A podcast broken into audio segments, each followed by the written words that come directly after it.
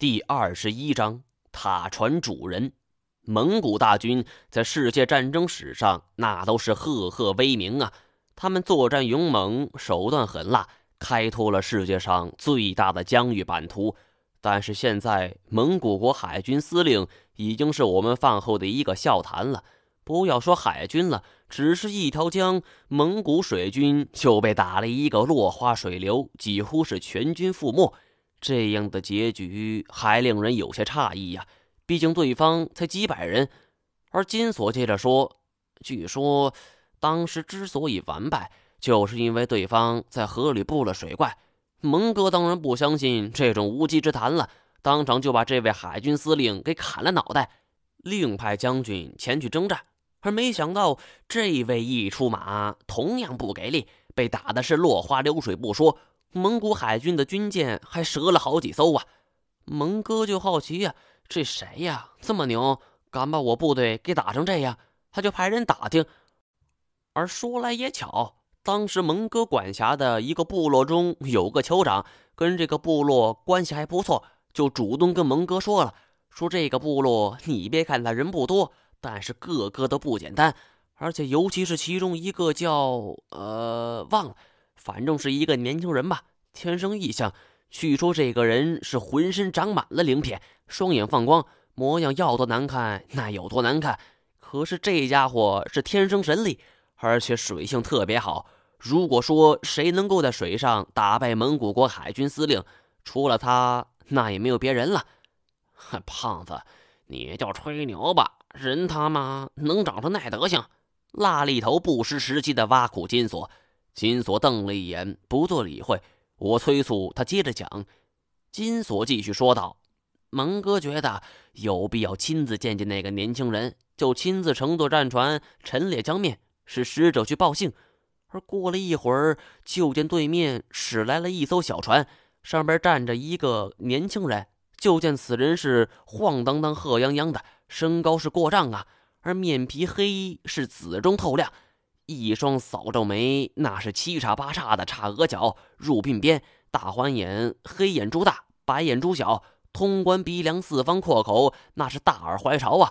一耳毫毛像是排比相仿，扎里扎煞，而且内部胡须有二尺来长，暴长刚然呐，迎风都吹不乱。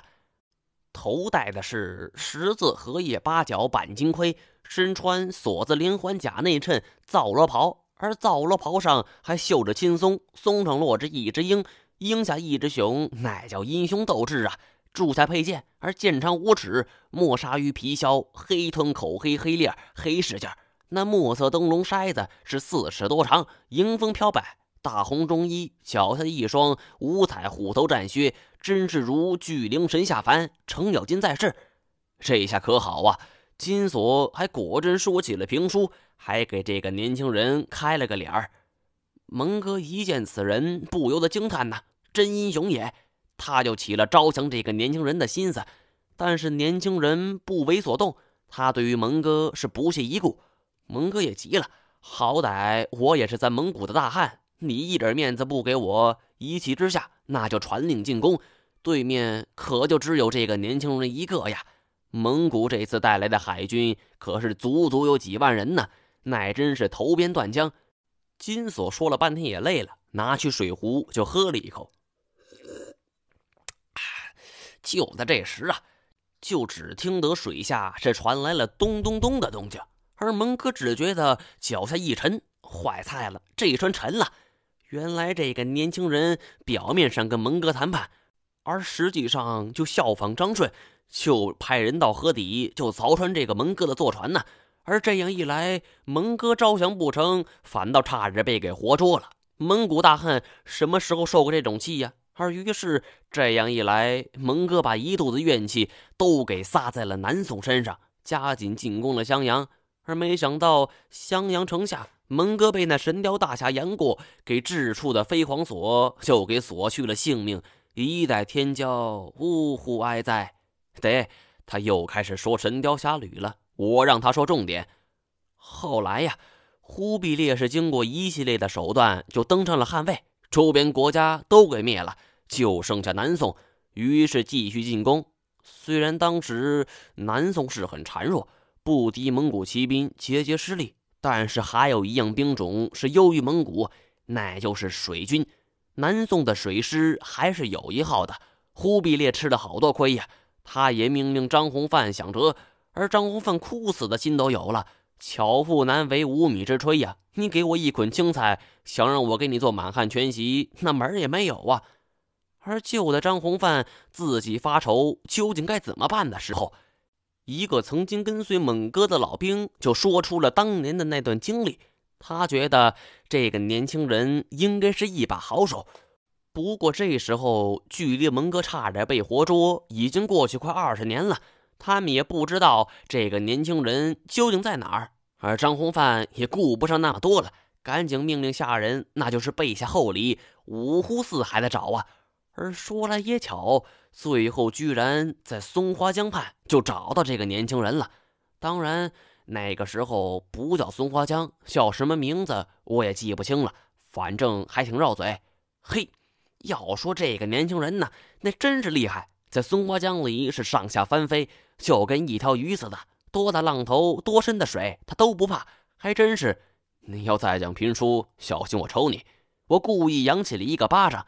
金锁是摇头苦叹呐：“哎，好，好，好，不说总行了吧？那咱们也得长话短说呀。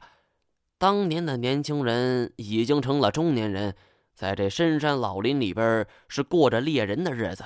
面对张洪范所带的厚礼，他坚决不答应。”张洪范是说了三天三夜都没用，他就只好灰溜溜的走了。而最后将这件事情告诉了忽必烈。忽必烈听说民间能够有这种能人呢，亲自登门拜访。而这一下，这个年轻人就躲不过去了。话说，这也是忽必烈比蒙哥会做人呢，装出礼贤下士的样子。年轻人一拍大腿就出山了。但是他有条件，只效力不当官。这年轻人呢，随大军出征，虽然不亲自上阵，但是每一次都只是运筹帷幄。但是有了他在，蒙古的水军果然是战力飙升，而南宋可就倒了血霉了，最后就是一路溃败。而说来也奇怪，这个年轻人每一次所制定的战术，都是用最小的代价去赢取最大的胜利，不管是蒙军还是宋军，他都不愿造成太大的伤亡。有一次，张弘范问他为什么，他说自己年轻的时候不懂事，杀害了很多人呢，包括蒙哥的水军。现在不敢多遭杀害，为的是积德。张弘范听后哈哈一笑，也没当回事儿。而随着蒙古水军是屡次立战功啊，南宋的最后优势也化为了乌有。为了表彰这个年轻人，忽必烈多次表示要给他加官进爵，但是他就是不从。忽必烈当然着急了。你想想，你小子不想给我当官，是不是琢磨着要去南宋那边呢？不行，我没安全感呢。他就向张弘范请教该如何是好。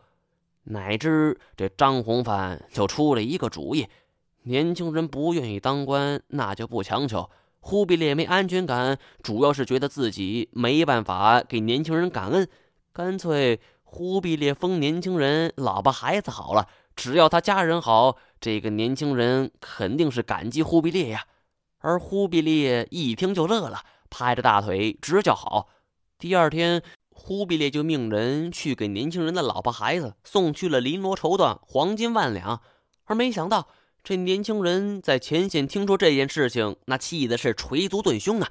他说自己本来以为来到军前是给族人消灾的，没想到却害了族人。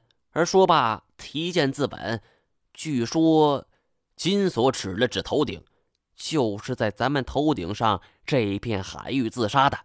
拉力头撇着嘴，真他妈傻！好日子过上了，有啥可自杀的？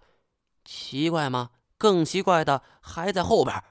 而忽必烈知道这件事后，也是震惊万分，下令找这个部落的酋长，想问问他还有没有这样的奇人。但是你猜怎么着？我知道金锁讲故事的习惯，于是问道：“怎么着？这个部落一夜之间竟然全都消失了？真的，蒙古包都空着，衣服行李乱丢，人都通通不见了。”忽必烈下令是全国搜寻呢。远到莫斯科和西欧，再也没有发现这个部落的任何人呢。听完了金锁这个讲述，虽然传奇，但也并非不可能。首先来说，这个故事的主角年轻人的长相，一个人如果长得像个鲛人的话，我估计完全可以锁在笼子里边四处展览。假如要我给一个合理的解释，我更愿意相信这个人浑身长满了鳞片状的胎记。史书那都是有夸大的成分。所以才说这个年轻人身上是长满了鳞片。我记得多年前我看过一个纪录片，就是在印度某地有一个小男孩出生后就是浑身长满了蛇鳞似的胎记，一度被当地人奉为了蛇身转世，好多人前来顶礼膜拜。所以这种事情可以说是少见，但绝非不可能发生。其次，这个年轻人善于水战。这一点可以看出是个人天赋的展现。北人乘马，南人驾船，这是古代通例。但是就将领而言，北方也有很多水军将领，就比如刘仁轨等。而楚人项羽麾下的骑兵部队也一样战无不胜。而唯一令我费解的是金锁最后那句自刎前的话。本来以为来到军前是给族人消灾的。而没想到最后却害了族人，为什么年轻人要说出此话呢？我起初怀疑很可能是忽必烈以年轻人的族人给他们要挟，但是年轻人没有说出这句话的动机呀？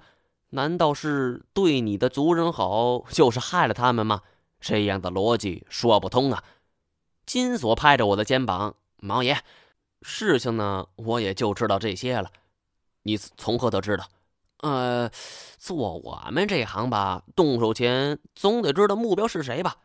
金锁我太了解了，他虽然是倒斗专业出身，可是对于历史还是一知半解，连察合台汗国的名字那都记不清。我不相信他能够深入了解塔船的主人。